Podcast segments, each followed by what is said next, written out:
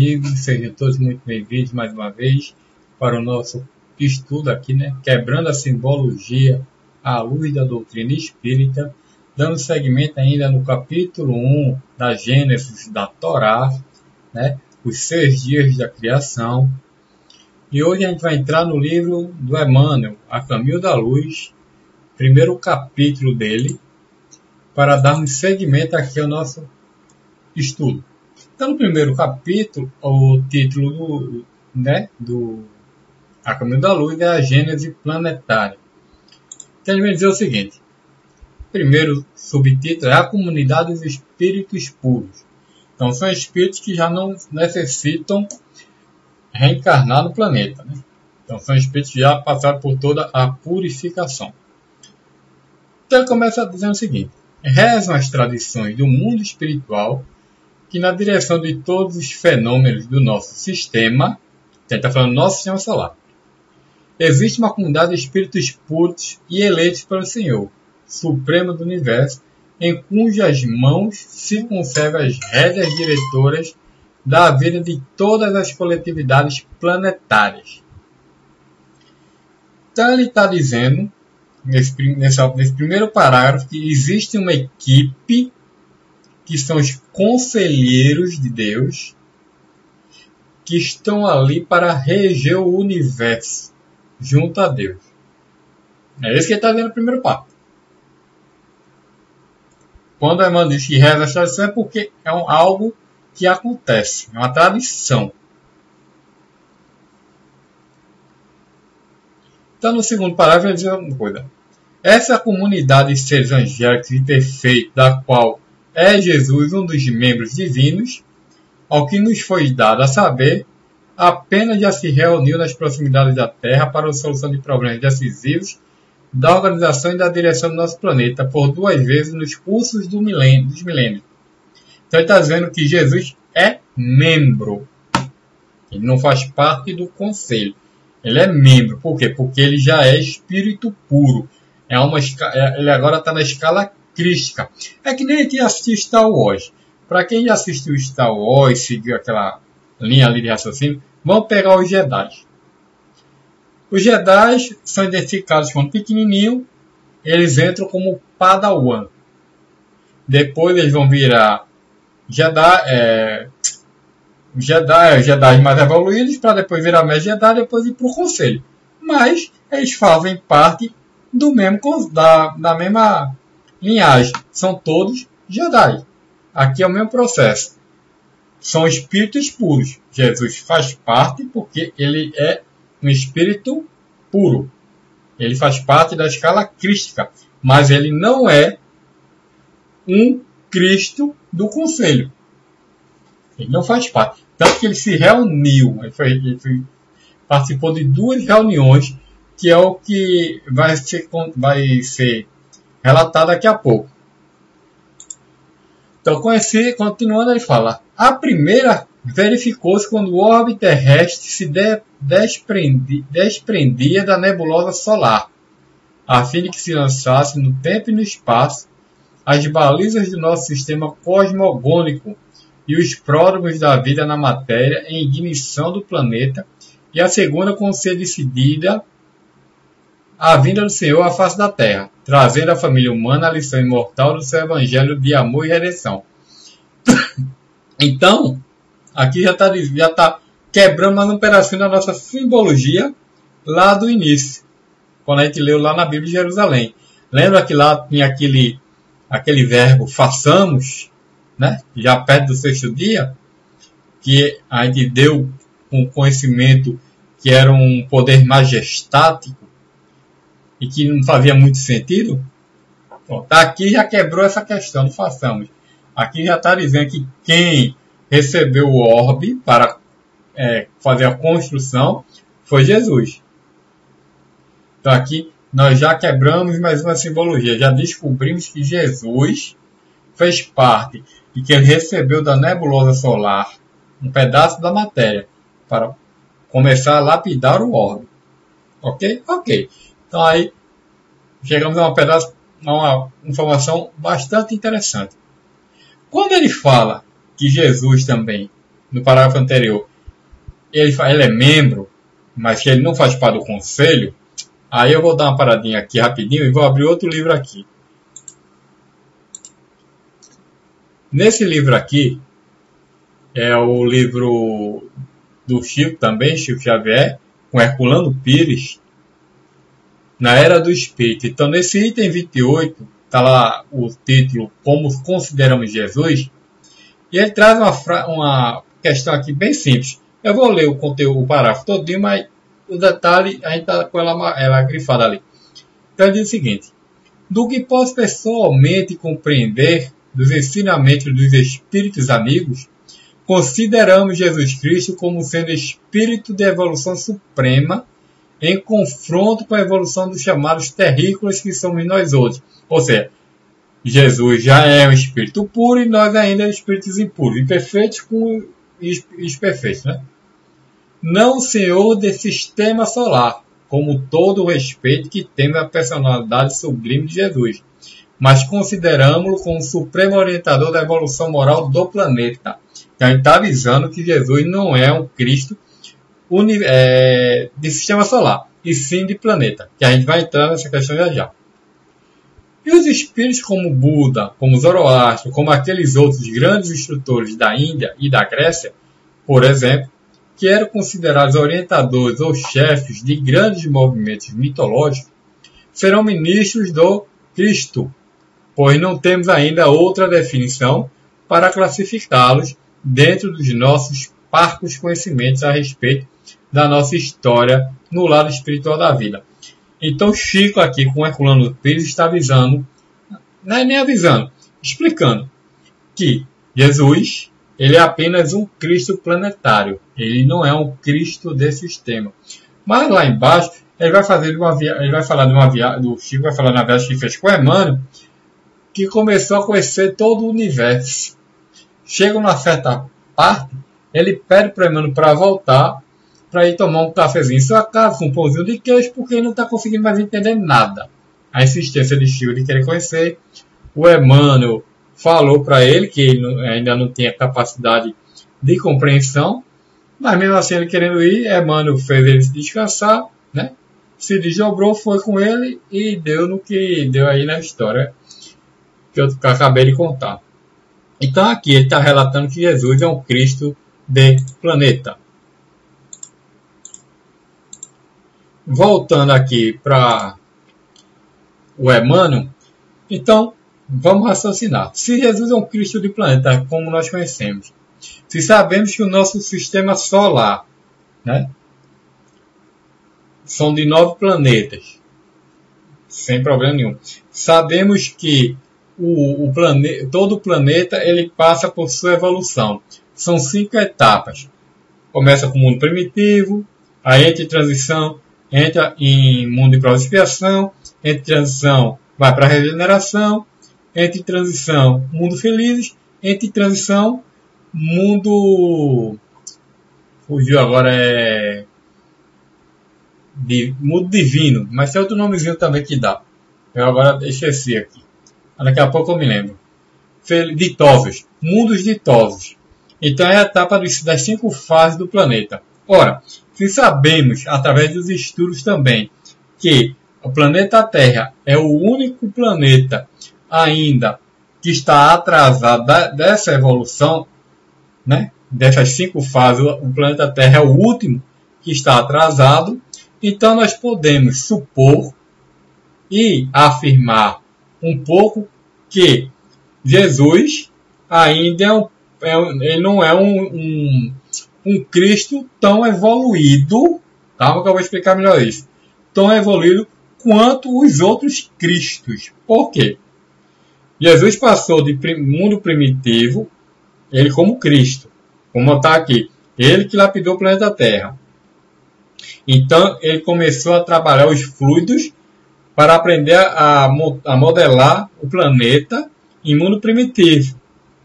Passou pela fase de transição, e aprendeu a governar o orbe com os fluidos, agora de mundo de provas e expiações. Ele agora está aprendendo a manipular fluidos de transição para entrar ao mundo de regeneração.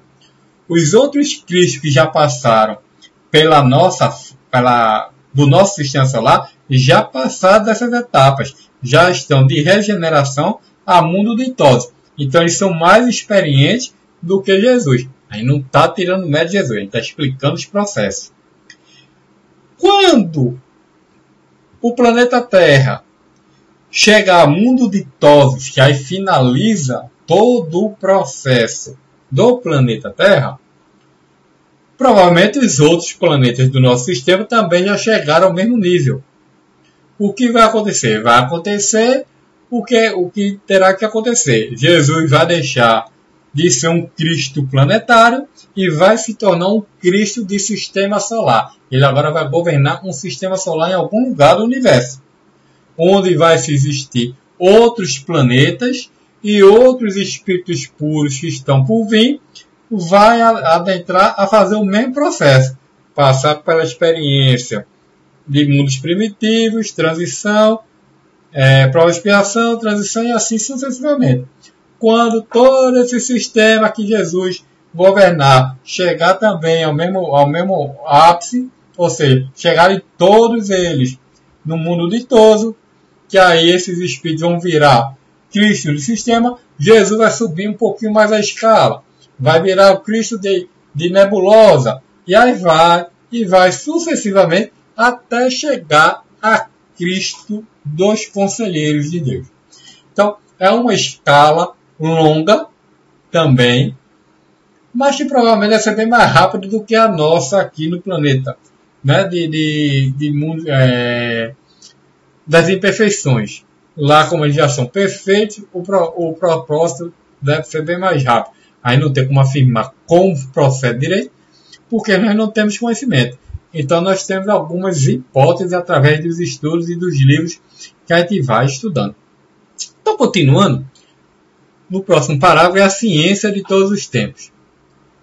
E aqui Emmanuel vai dizer: não é nosso propósito trazer a consideração dos estudiosos de uma nova teoria da formação do mundo. A ciência de todos os séculos está cheia de apóstolos e missionários. Todos eles foram inspirados ao seu tempo, refletindo a claridade das alturas, que as experiências de infinito lhes imprimiram na memória espiritual. E exteriorizando os defeitos e concepções da época em que viveram, na versão humana de sua personalidade. Na sua condição de operários de progresso universal, foram portadores de revelações gradativas no domínio dos conhecimentos superiores da humanidade.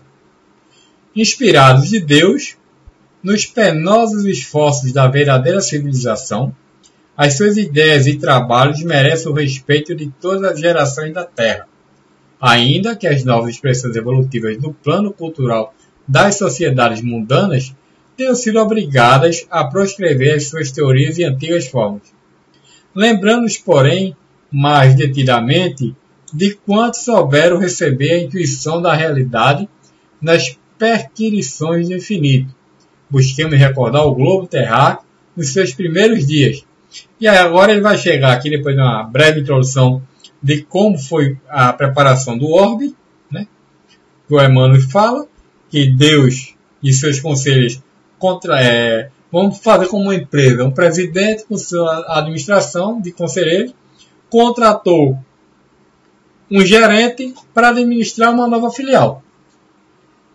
Então a nova filial chama-se Terra, o novo gerente da, desse, dessa filial chama-se Jesus e ele tem que preparar todo o processo dessa filial. Então aí vai, a gente vai começar a ver aqui as, os seis dias da criação. Então mais uma vez a gente quer um pedaço da simbologia que pensávamos que tinha sido Deus que criou o orbe e que na realidade quem formou todo o processo, lógico, com toda a misericórdia e amor do nosso Pai maior de Deus, que deu essa oportunidade a Jesus, como dá oportunidade para todos nós, dia a dia. Tá? E não está tirando os merecimentos de ninguém. Certo? A gente está só aqui é, dialogando e trazendo as informações que os Espíritos Amigos nos trazem.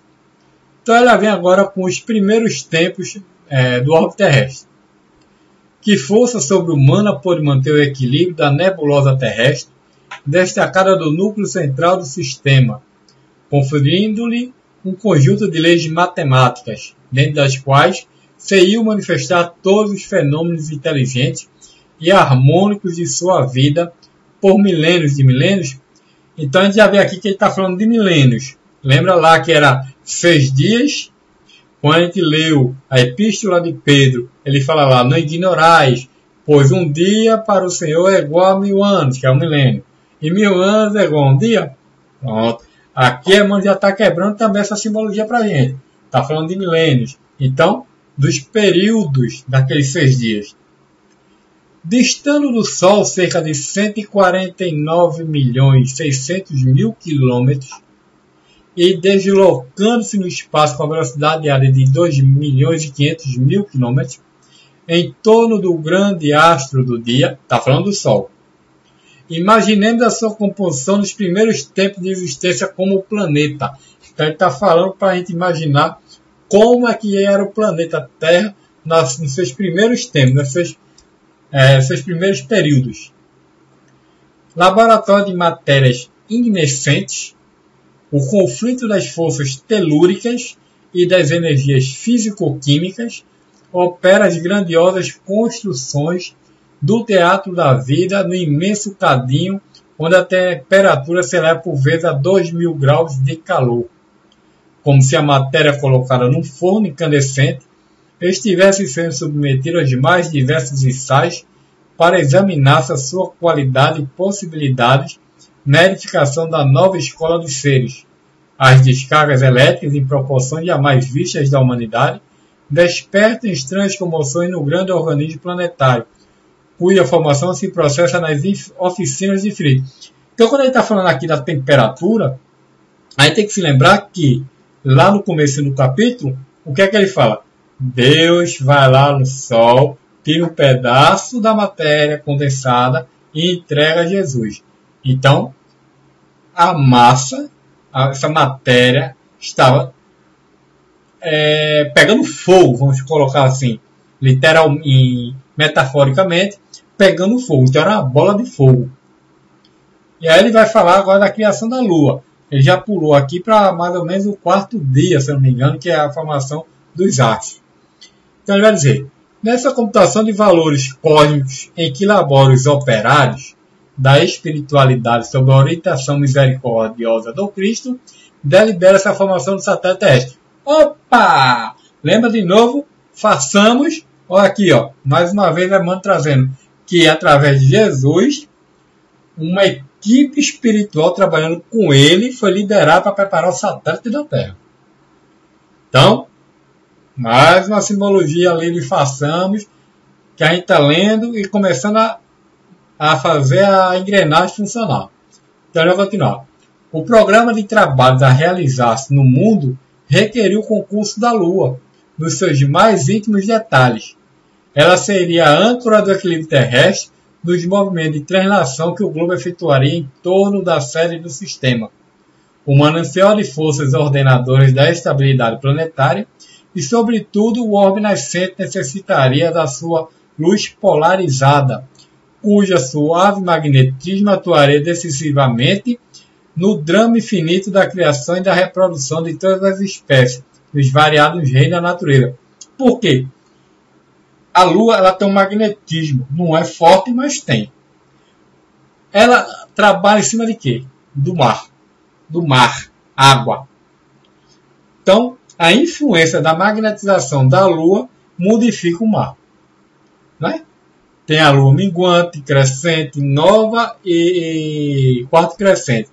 Cada fase dela, que dura sete dias, que essa questão da simbologia do sete, a gente vai ver isso mais lá na frente, modifica algo. Exemplo: seu corpo físico é baseado de água. Sangue também é líquido. Quando você pega uma pessoa que fez uma cirurgia, quando chega um determinado período de lua, ele sente as dores na cirurgia, mesmo que a cirurgia já tenha passado um bocado de tempo. Né? Não estou dizendo assim negócio de 10 anos, mas vamos dizer que ele fez a cirurgia a cirurgia e faz dois, três meses que ele fez a cirurgia. Então ele pode sentir essas dores através do magnetismo da Lua. Eu, por exemplo, já passei por isso. Eu sentia e não sabia por quê. Depois fui estudando, me aprofundando. E aí eu entendi que é justamente por causa da mudança da maré, tudo, tem tudo a ver até com o nosso corpo físico. Mudança é, hormonais da mulher também tem a ver.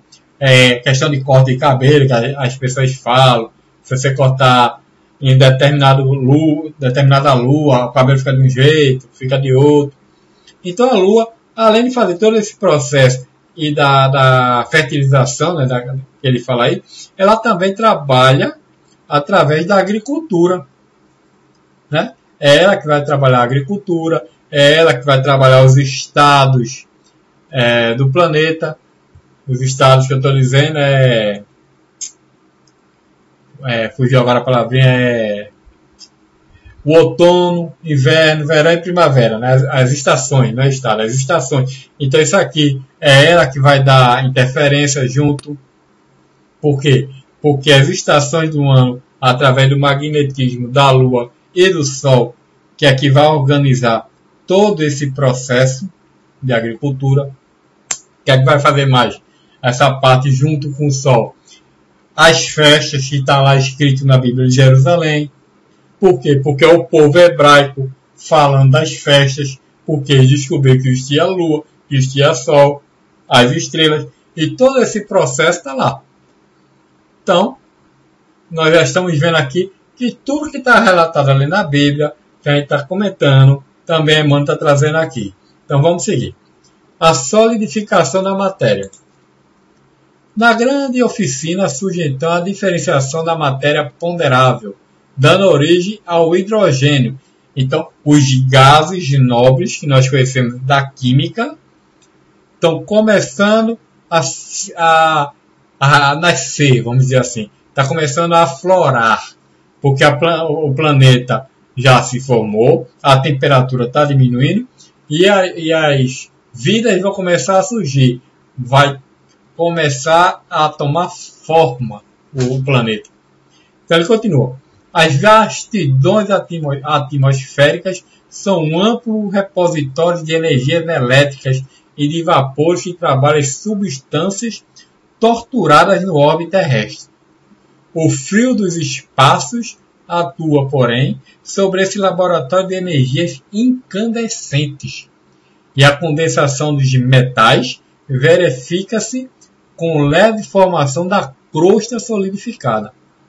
É o primeiro descanso das tumultuosas comoções geológicas do globo. Opa! O primeiro descanso qual o dia do descanso? É o sétimo. Então, quando chegou nessa fase, passaram-se sete milênios. Sete. O primeiro descanso são seis dias e o sétimo é o descanso. Porque o sétimo a gente ainda vai comentar lá mais na frente. Mas aqui está dizendo que houve um descanso. Então houve um período de sete. Depois a gente fala do sétimo dia. Houve um descanso formaram-se os primitivos oceanos, onde a água tépida sofre pressão difícil de descrever-se. A atmosfera está carregada de vapores aquosos e as grandes tempestades varrem em todas as direções a superfície do planeta. Mas sobre a Terra o caos fica dormindo com puro encanto. Lembra lá, de novo, cai água do firmamento, começa a criar os rios, oceanos. Por quê? Porque quando começou tudo isso, muitos gases, como aí está dizendo, a, a, questão atmosférica não estava boa, então você não recebia a luz solar, então você não chegava o dia. Era tudo escuro, eram as trevas. Não dava para se ter luz ainda natural. E luz é, artificial muito menos. Então o que acontece? Quando começou a limpar, que aí os gases começaram a descer, né?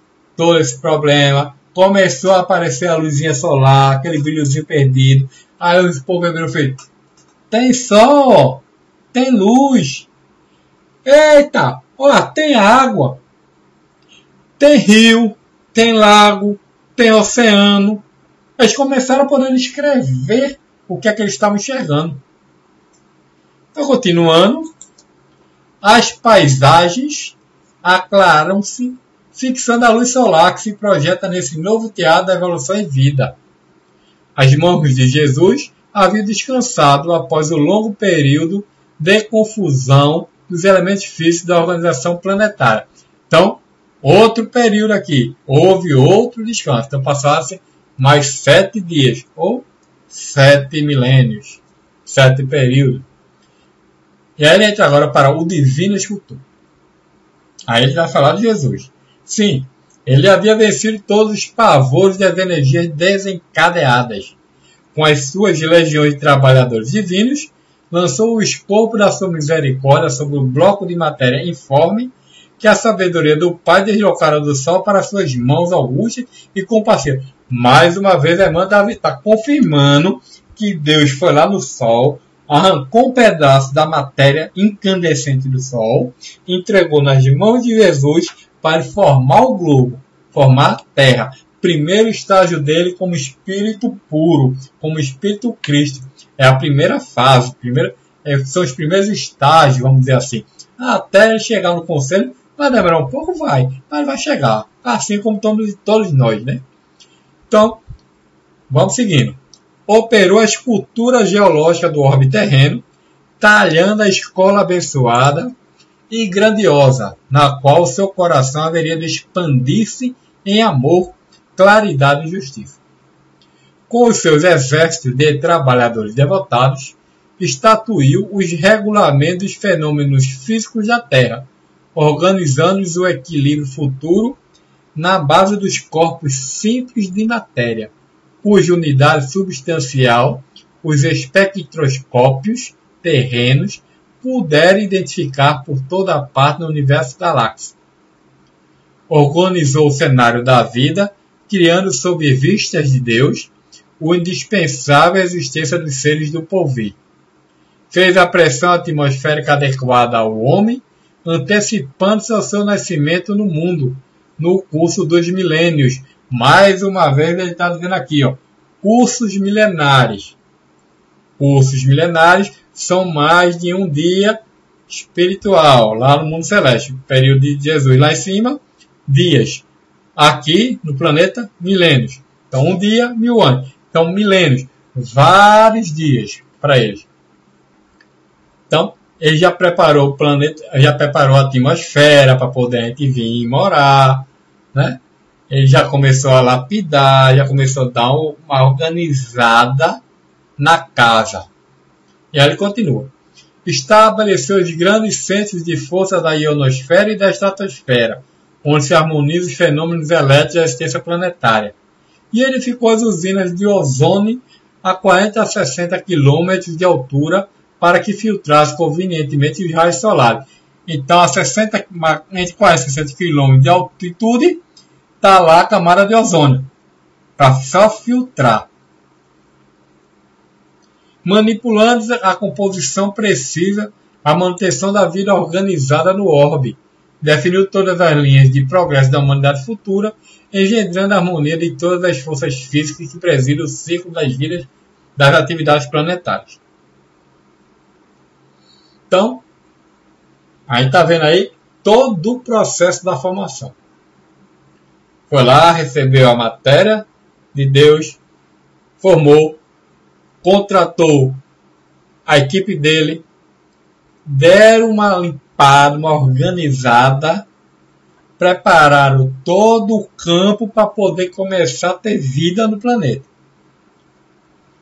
Seguindo, ele vai falar o verbo na criação terrestre. Por que verbo? Porque verbo é ação. Jesus não é, não é ação? É ação. A equipe está ele lá também na ação? É ação. Por isso a palavra verbo. O verbo na criação terrestre. Uma ação, um espírito em atividade. A ciência do mundo não lhe viu as mãos augustas e sábias na intimidade das energias que vitalizam o organismo do globo.